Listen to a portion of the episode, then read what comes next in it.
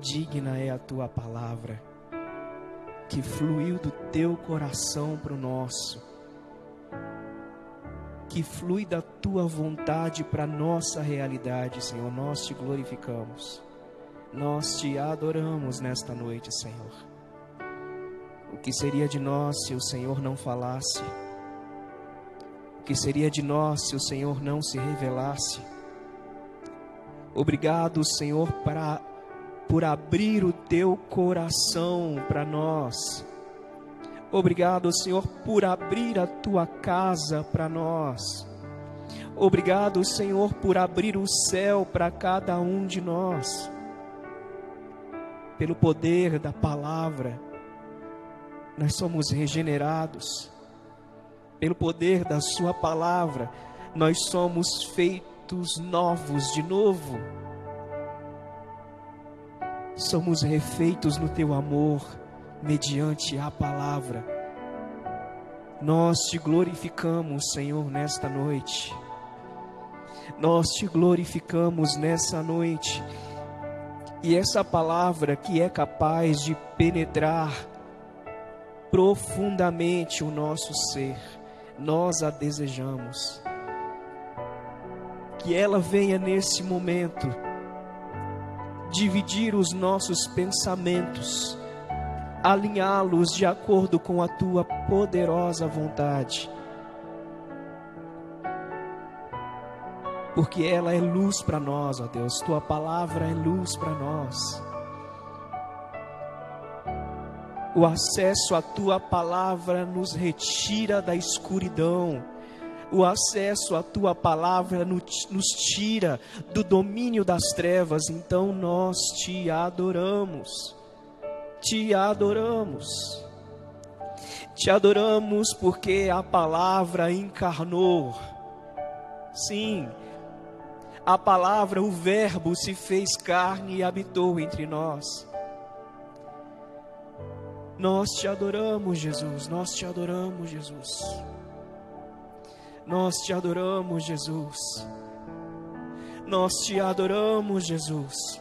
Tu és o Deus Todo-Poderoso.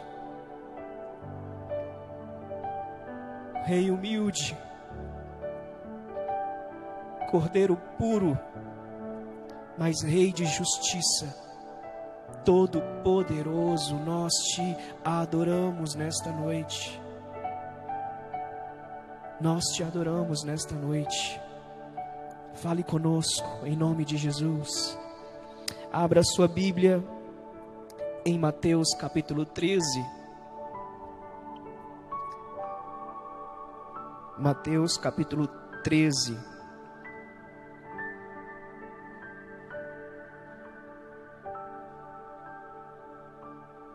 Primeiramente, nós leremos do verso 1 ao verso 8, e depois nós vamos para o verso 18.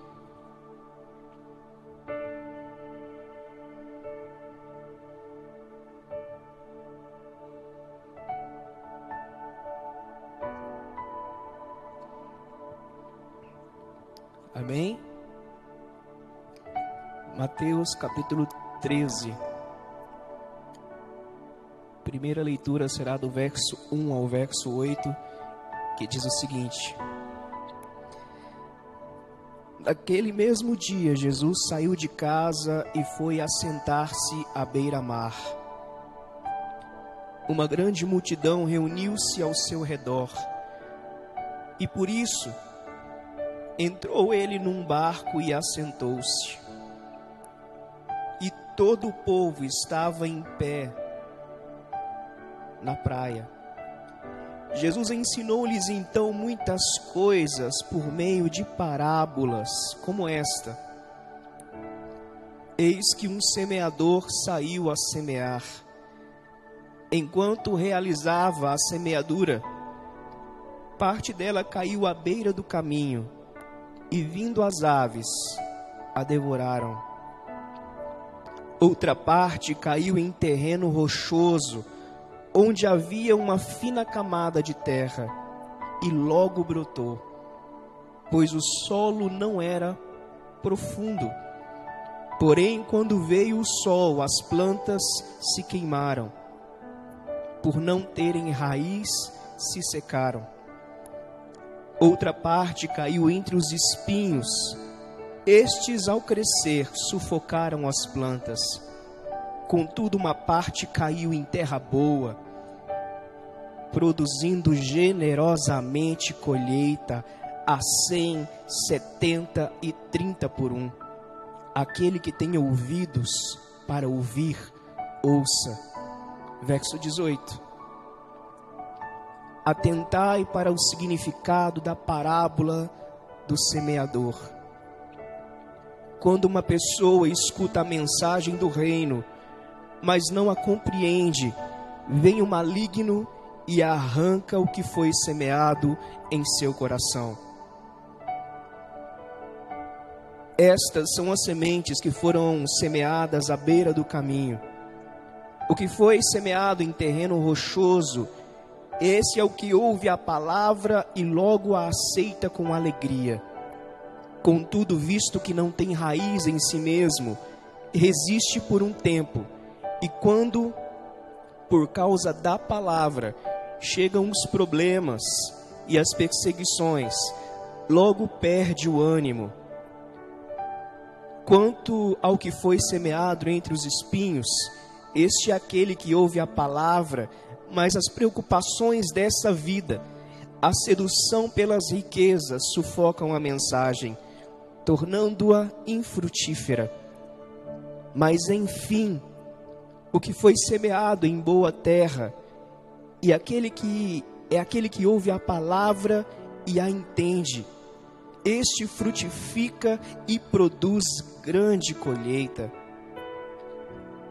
Alguns cem, outros setenta e outros trinta vezes mais do que foi semeado. Esse é um texto muito conhecido que vai nos ajudar a compreender um pouco sobre aquilo que nós vamos começar a falar nessa quinta-feira e em outras quintas-feiras. Nós vamos falar sobre discípulo radical. E nós temos que dar crédito aí a quem merece crédito. Eu quero dar crédito a John Scott, que escreveu esse livro, Discípulo Radical. Leia, aprofunde-se, é uma bênção.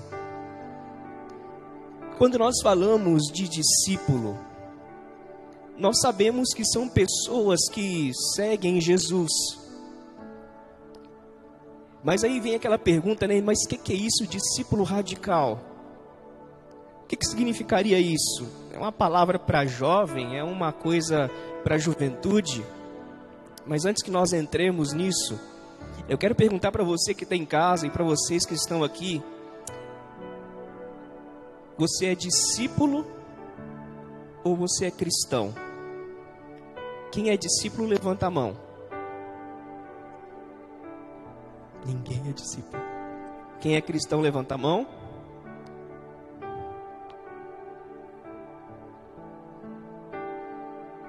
Quem é discípulo de Jesus, levanta a mão. Quem é cristão? Caramba, tem muita gente indecisa.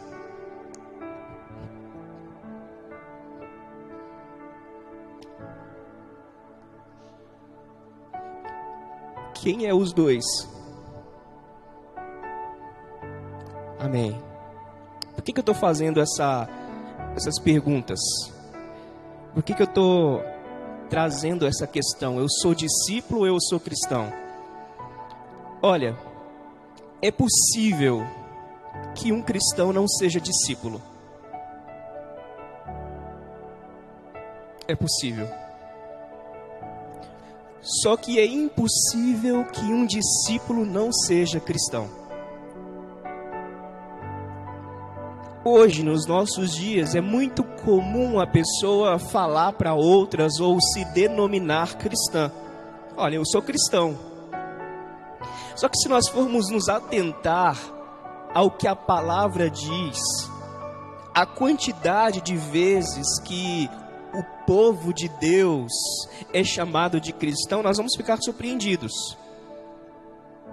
Esse termo começou no Novo Testamento, ali no livro de Atos, e apenas três vezes no Novo Testamento nós vemos essa palavrinha, cristãos.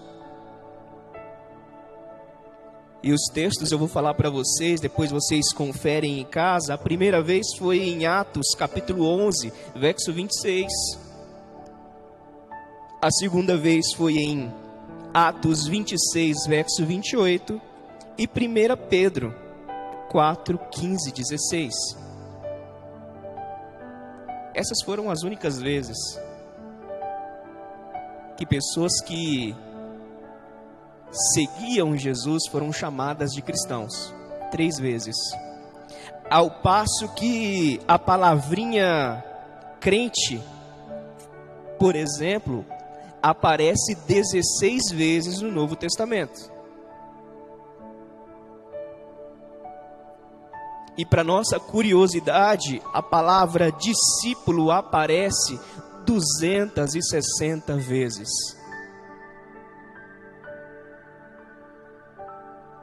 260.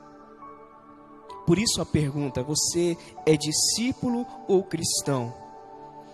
Palavras como crente, cristão, elas são adjetivos, são qualidades dadas às pessoas que seguem Jesus, são qualidades dos discípulos de Jesus. E a palavrinha discípulo é um substantivo, é um nome dado para as pessoas que seguem Jesus. Se você segue Jesus, você é um discípulo dele. E se você é discípulo, você é cristão, você é crente. É nessa ordem.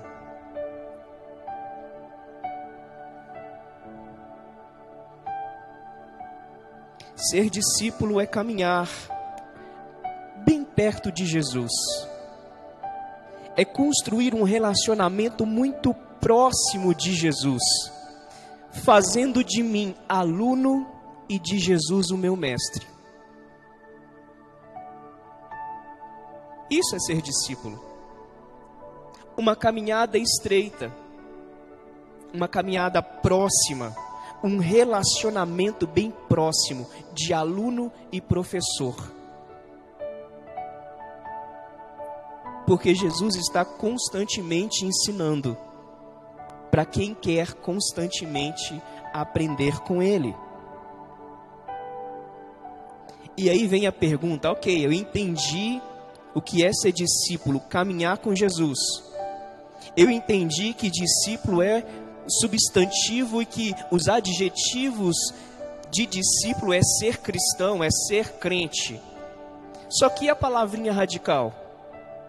Por que ser discípulo radical? Essa é uma palavra que nos dias de hoje, ela nos, traz uma ideia de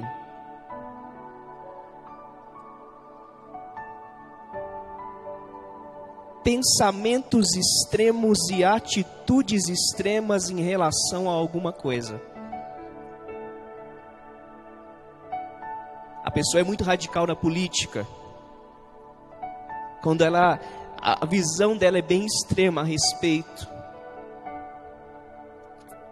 E dentro da nossa religião, dentro da nossa realidade bíblica, o que, que isso significa? Significa atitude extrema ao seguir Jesus.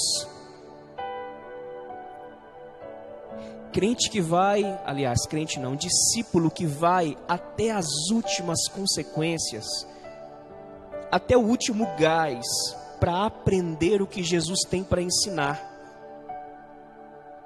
Sabe, aquele aluno árduo em aprender, que sempre tem fome e sempre tem sede, e sempre quer mais, e sempre entende que há mais para ele do Mestre, esses são discípulos radicais.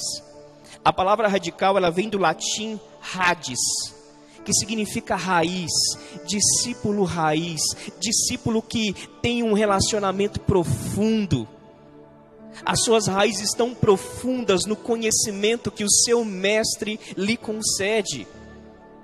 E nos dias de hoje, os nossos jovens, vocês, nós precisamos disso. Porque se nós não formos radicais na nossa caminhada com Jesus, nós sofreremos muito. Porque muitas pessoas querem andar no raso com Jesus, andar no raso com Jesus não presta. Quando eu estou muito no raso, em relação ao meu discipulado com Jesus, sobra muito espaço para fatores externos virem contra mim. Mas quando eu me aprofundo em Jesus, Ele me cobre totalmente, Ele me consome totalmente nele. Isso é ser radical. Semana passada nós conversamos sobre namoro cristão com os jovens. E eu fiquei surpreso com alguns jovens que têm seguido a vida de forma radical em relação ao namoro. Alguns foram categóricos, categóricos comigo. Olha, eu já sentei com a minha mãe, ela conversou comigo e eu já entendi. Meu objetivo agora não é casar, eu não vou namorar. Isso é ser radical. Isso é ter convicção. É aprofundar suas raízes no ensinamento de Jesus e deixar que ele influencie a forma de você pensar. E o texto aqui que nós lemos, ele nos mostra o acesso da palavra em corações. E como essa palavra encontra uma variedade de pessoas que deixam ou não a palavra se infiltrar em seu coração. Nós vemos aqui níveis de aprofundamento na palavra. Eu vejo isso nesse texto. Homens e mulheres apresentados aqui em todo o tempo, de toda a história, revelados por Jesus nessa parábola, mostrando níveis que eu posso deixar a palavra infiltrar em mim. Ser discípulo radical é entender que o nosso comprometimento é primeiro com a vontade de Jesus.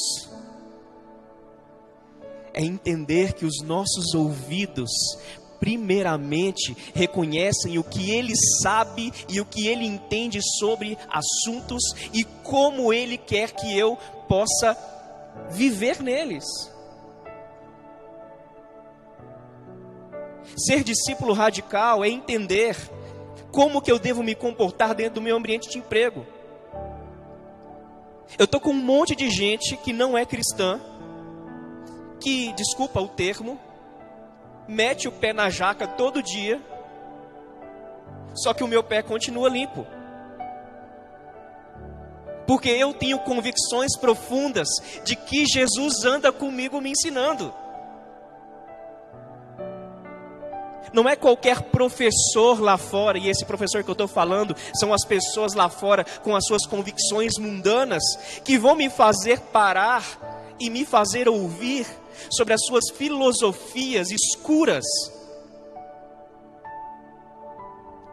que vão atrapalhar a doce voz de Jesus de fazer meu coração queimar. Quem anda com ele tem o coração queimando. Quando os discípulos estavam indo embora no caminho de Emaús, tristes, desconsolados, o mestre morrera. E o mestre apareceu e conversava com eles.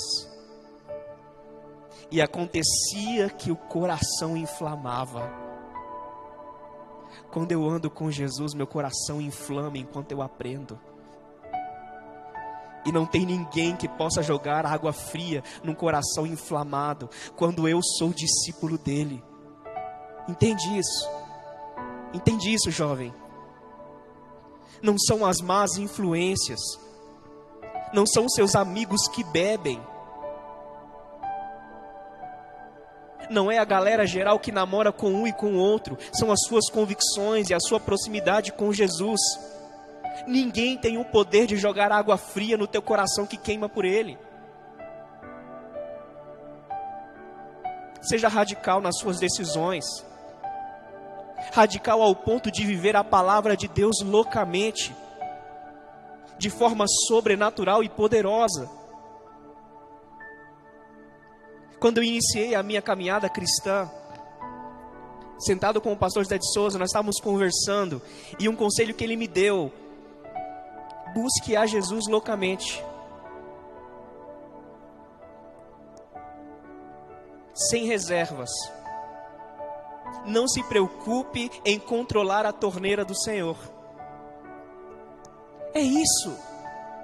Para que conter a palavra? Para que conter?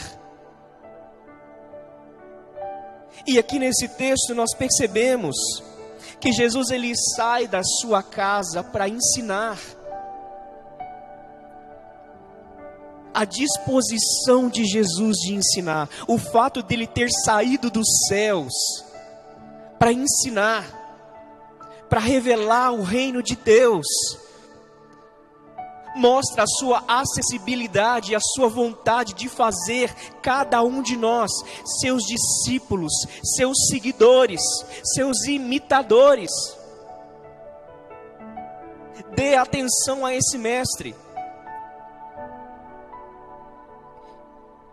O texto fala que uma grande multidão seguia Jesus, ao passo que ele teve que entrar num barco. Era tanta gente reunida, que ele entrou num barco e se assentou e todos ficaram de pé, enquanto ele ensinava. O texto diz ainda que ele ensinava muitas coisas. Jesus tem muita coisa para ensinar. Quando você tiver 100 anos, ele ainda vai ter muita coisa para te ensinar.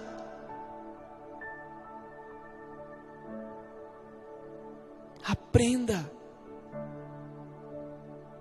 Abra o seu coração para um aprendizado profundo, para uma experiência profunda. Eu vejo pessoas reclamando da sua vida de oração. Eu vejo pessoas reclamando das suas lutas. Mas eu não vejo pessoas querendo mais acessibilidade à palavra. Querem orar, mas não deixa a palavra infiltrar no coração querem uma vida abundante, mas não querem dar esse acesso da palavra em suas vidas. É muita reclamação e muito, e muito pouco acesso à palavra. Jesus tem muita coisa para te ensinar. E Ele está num lugar tão acessível que todos podem ver. Jesus se deslocou para aquele barco para que toda a multidão tivesse acesso a ele. Não existem preferidos que estarão na primeira linha, na primeira fila. O que tem é gente com fome e sede, com acesso direto ao Mestre que está dentro do barco, pronto para ensinar muitas, muitas, muitas coisas. E ele começa a ensinar através de uma parábola. E nessa parábola nós vemos aqui como nós podemos impedir ou deixar o acesso livre da palavra em vários estágios e níveis na nossa vida. Saiu um semeador a semear Algumas sementes caíram no caminho. Vieram os pássaros e devoraram. Tem gente que não dá a mínima importância para a palavra. Tem gente que não considera a palavra nada. Ao ponto de deixar a palavra desprotegida ao recebê-la. O lugar da palavra de Deus não é, exterior, é exteriormente, mas interiormente. O perigo que eu corro quando eu não guardo a palavra do Senhor dentro de mim é de que em algum momento serei roubado. E ela não exercerá o seu poder sobre mim. Valorize a palavra. Dê lugar à semente que é jogada. Deixe a palavra encontrar em você lugar de profundezas. Para que de fato sejamos discípulos raízes. E não Nutella, né? Como tem falado muito aí. Seja comprometido com o Evangelho. Seja comprometido com Jesus. Seja comprometido com aquilo que é lançado no teu coração. Valorize o que os seus, os seus pastores, os seus líderes têm lançado no coração de vocês. Eu sei que os dias são maus e muitas vezes nós não temos um acesso direto a vocês. Mas nós, de vez em quando, pastor, é muito mais quase todos os dias, toda semana, mandando vídeo, compartilhando a palavra. Respeite essa palavra, ouça essa palavra, não deixe ela na superfície, beba essa palavra, se fortaleça. Você não tem curiosidade de saber como você seria se você fosse um pouco mais profundo? Você não tem curiosidade de saber como você seria no seu caráter, no seu ânimo? Como você seria se você fosse mais profundo nele? Como nós seríamos?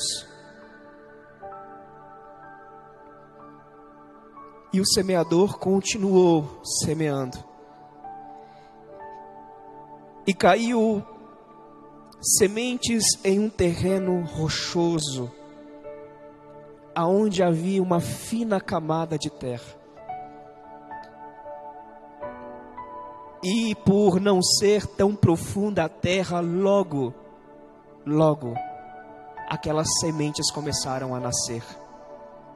Mas o grande problema foi a falta de profundidade.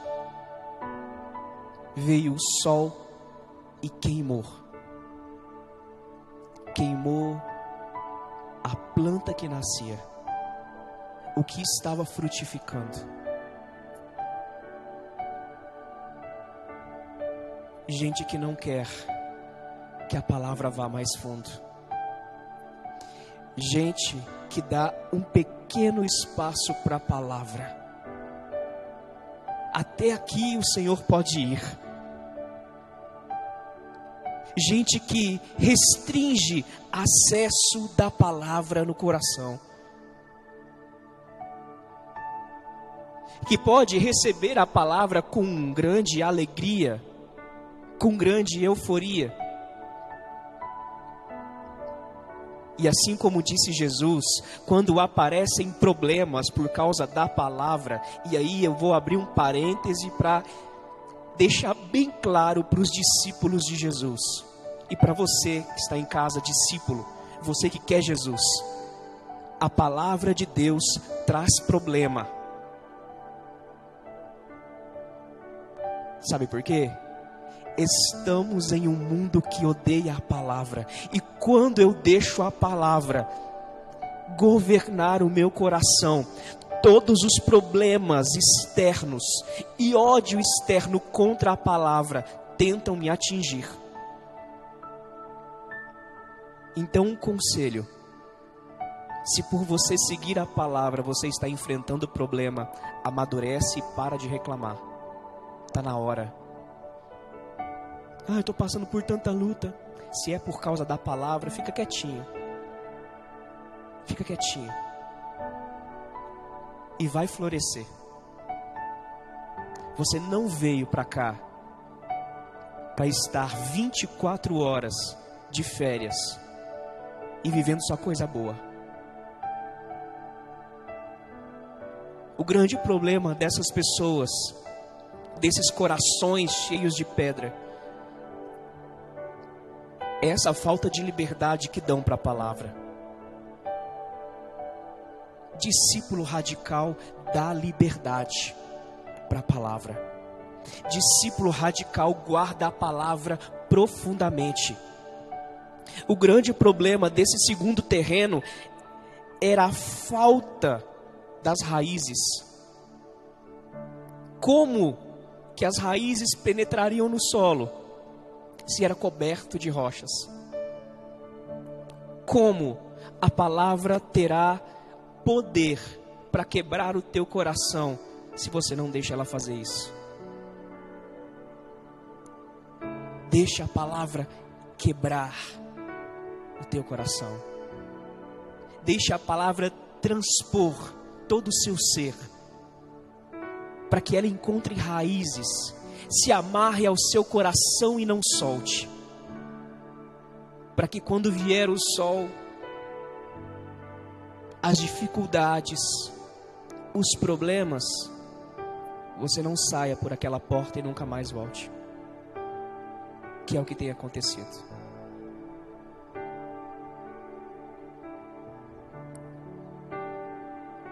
O terceiro terreno é um cheio de espinhos. Cheio de espinhos. Eles cresceram, mas foram sufocados. Tem gente sufocando a palavra. Tem gente que sufoca, sabia? Sufoca a palavra de Deus. A aperta a consome de uma forma negativa, a expulsa com amor às riquezas, com amor a si mesmo, com a sua ganância, com seu temperamento que não é controlado e refreado por Jesus.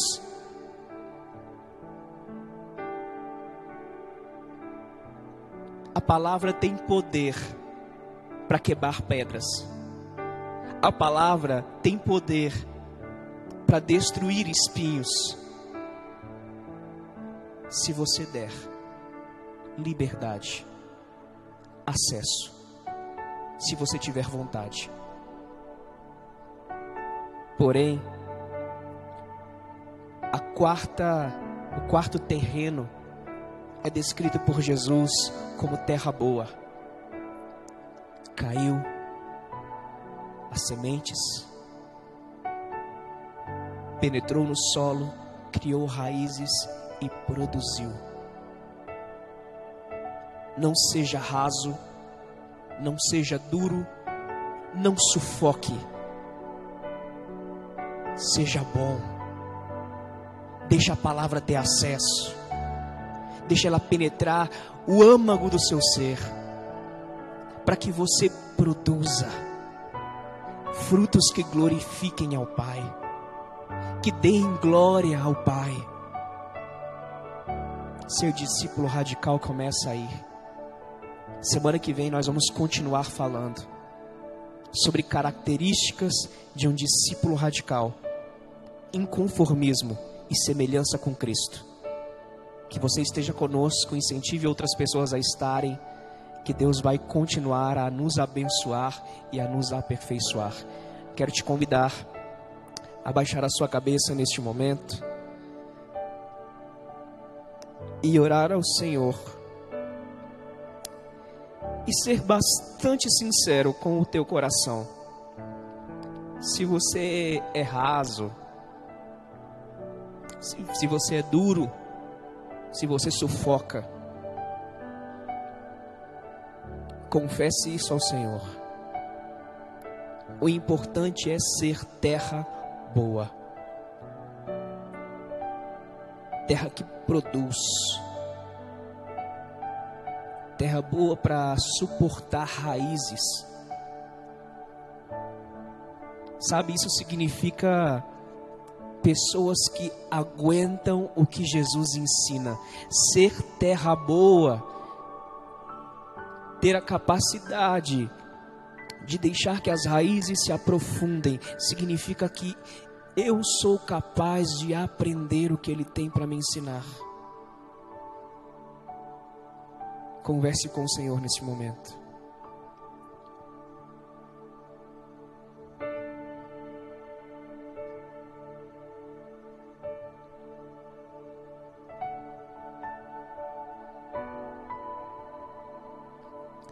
Digno é o Senhor de todo louvor e de toda adoração, Senhor.